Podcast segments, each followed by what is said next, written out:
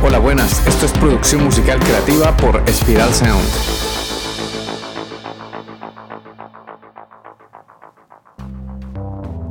Hola, soy Ciro Galvis y hoy vamos a analizar una de las canciones que están en un disco que me influenció enormemente en mi historia musical.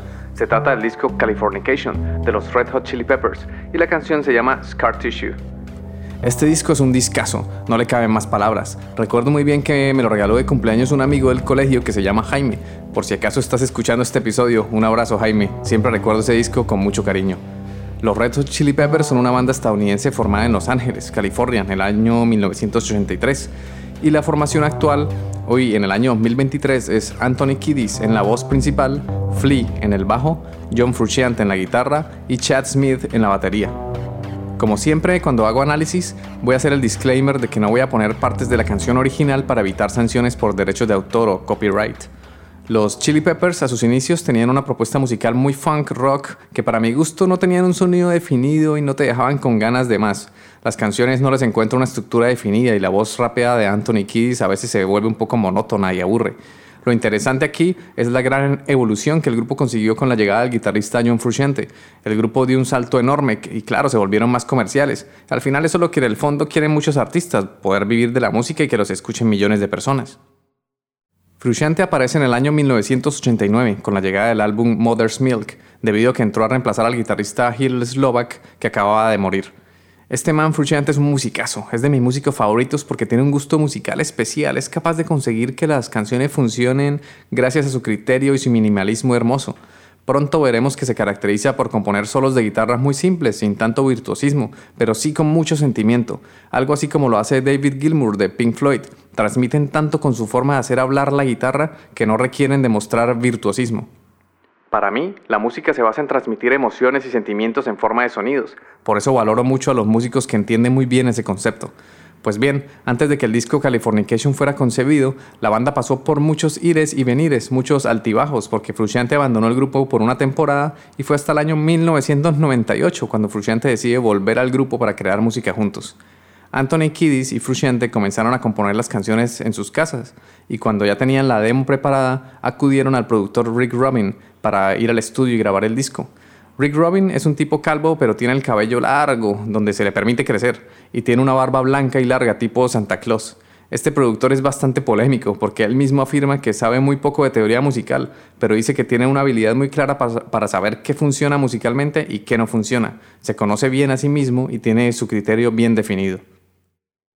Este man ha producido una larga lista de álbumes de grupos famosos y ganadores de Grammys como los Beastie Boys, Sledger, Johnny Cash, Audioslave, System of a Down, Metallica y muchos otros más. En episodios anteriores comentaba que Rick Rubin es de esos productores que andan un poco ocultos, pero que están a la altura del mismísimo Bizarrap y yo creo que le ganan. El álbum Californication fue lanzado al mercado el 8 de junio de 1999 y alcanzó el puesto número 3 en la Billboard 200 y quedó en las listas top top top de países como Inglaterra, Francia, Nueva Zelanda, Austria, Finlandia y de Colombia no sé porque no sé si hay listas tipo Billboard. Si alguien la conoce, que me lo comente.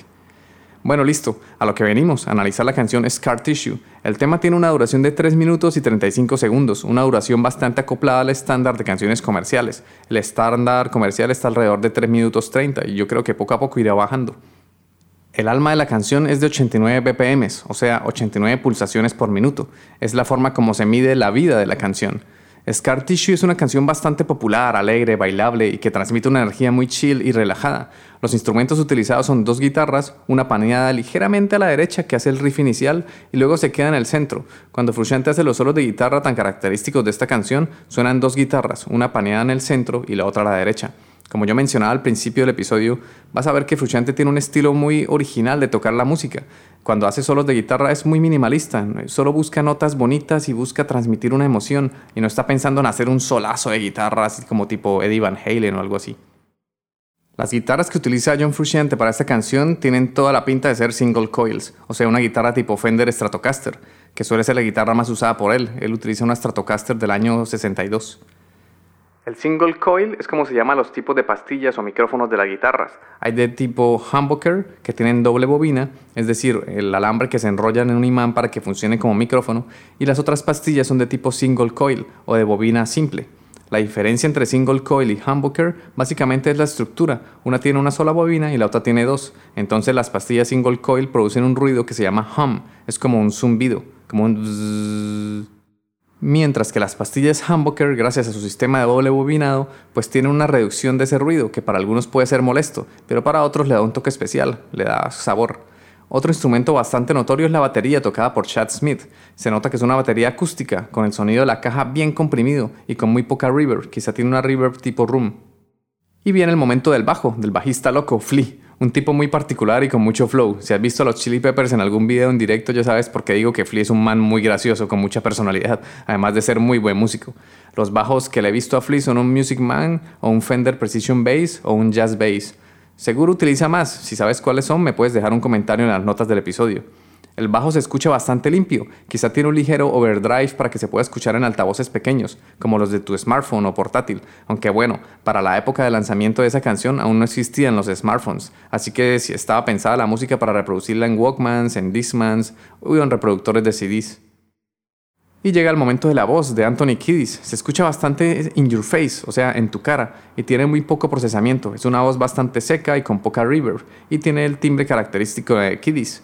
Gracias a su timbre nos damos cuenta inmediatamente que se trata de una canción de los Red Hot Chili Peppers. Los coros cantados por John Frusciante son como angelicales. La voz es de Frusciante simplemente hermosa. No caben más palabras. Ya sé que todo es bastante subjetivo porque yo soy súper fan de Frusciante, pero es que canta espectacular el man. Eh, él siente la música, fluye con ella, se deja llevar y transmite pura emoción y tranquilidad. La producción de la canción es bastante minimalista. Se nota que Rick Rubin solo se dedicó a escuchar lo que el grupo proponía y los dejó libres. No los presionó para hacer algo que ellos no son, sino que los dejó ser tal cual son y potenció sus, personalidades para conseguir un discazo y una muy buena canción como lo es Scar Tissue. Esta canción se escucha bastante como un directo, o sea, no tiene efectos especiales ni reverberaciones exageradas. Se escucha como un concierto en directo, como si tocaran en un teatro, no frente a grandes multitudes porque el sonido no es, tan estruendoso, es más bien un sonido tranquilo y controlado con bastante compresión, porque los Chili Peppers se suelen caracterizar por un sonido bastante comprimido. Pero bueno, ahí está lo siguiente, que es la mezcla.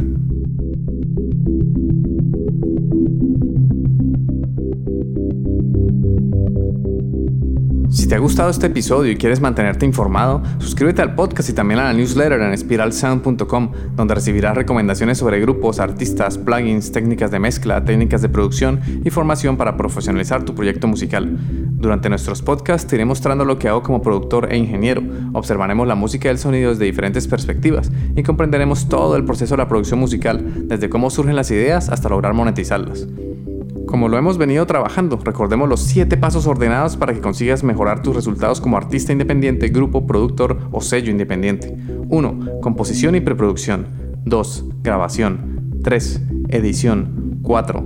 Mezcla. 5. Mastering. 6. Lanzamiento y distribución. Y 7. Monetización. Explicaré todo detalladamente a través de cada episodio, si no quieres perderte esta información filtrada, no como suele pasar en internet que encontramos de todo, pero es una locura poder iniciar con la música entre tantas técnicas, trucos y secretos que hacen magia, entre comillas, para sonar bien, cuando esto no va de magia ni de secretos, sino de tener el conocimiento ordenado y estructurado. Se trata de aprendizaje y formación, de seguir un paso a paso e interiorizarlo con la práctica, y así podrás conseguir un sonido profesional.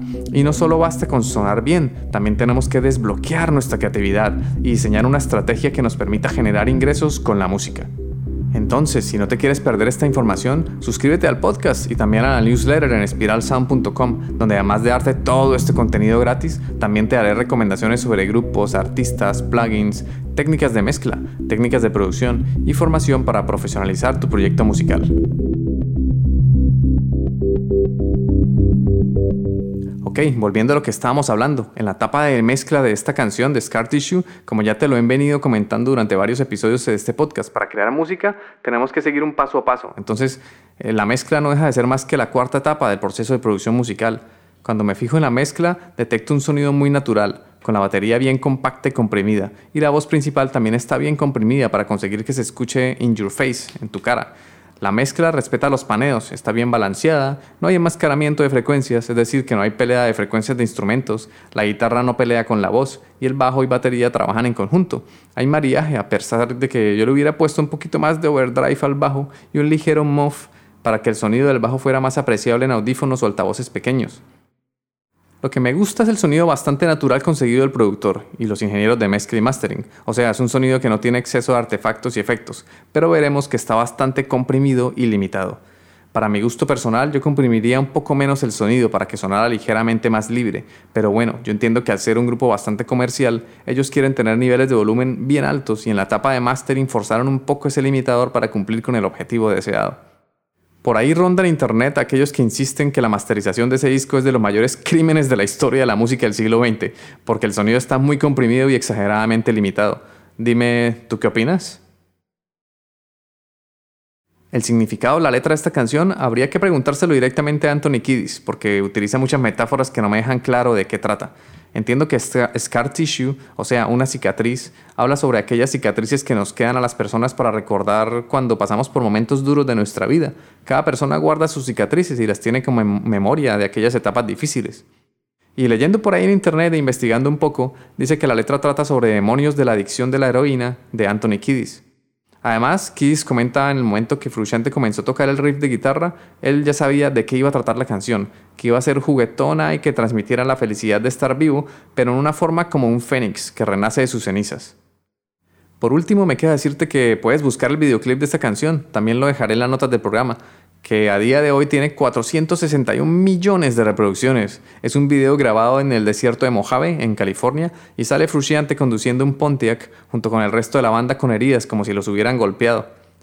Ok, esto es todo por hoy. Espero que hayas disfrutado de este viaje por una de las canciones más chill, agradables y super comprimidas que podrás escuchar. Te recomiendo que la escuches, haz la tarea y a ver si le encuentras cosas que yo he dicho o si encuentras errores que yo he cometido también. Y me los puedes dejar en los comentarios. Entonces, un abrazo y nos vemos pronto. Chao. Este podcast ha sido realizado en el estudio de Spiral Sound. Puedes escuchar todos los episodios en Spotify, iBox, Apple Podcasts o en tu aplicación de podcast favorita. Encuentra contenido adicional en spiralsound.com. Te habla Ciro Galvis. Gracias por escucharnos, por dejar tus valoraciones de 5 estrellas y por compartir este contenido, porque así ayudas a fortalecer, fortalecer, fortalecer la cultura, la cultura, la cultura.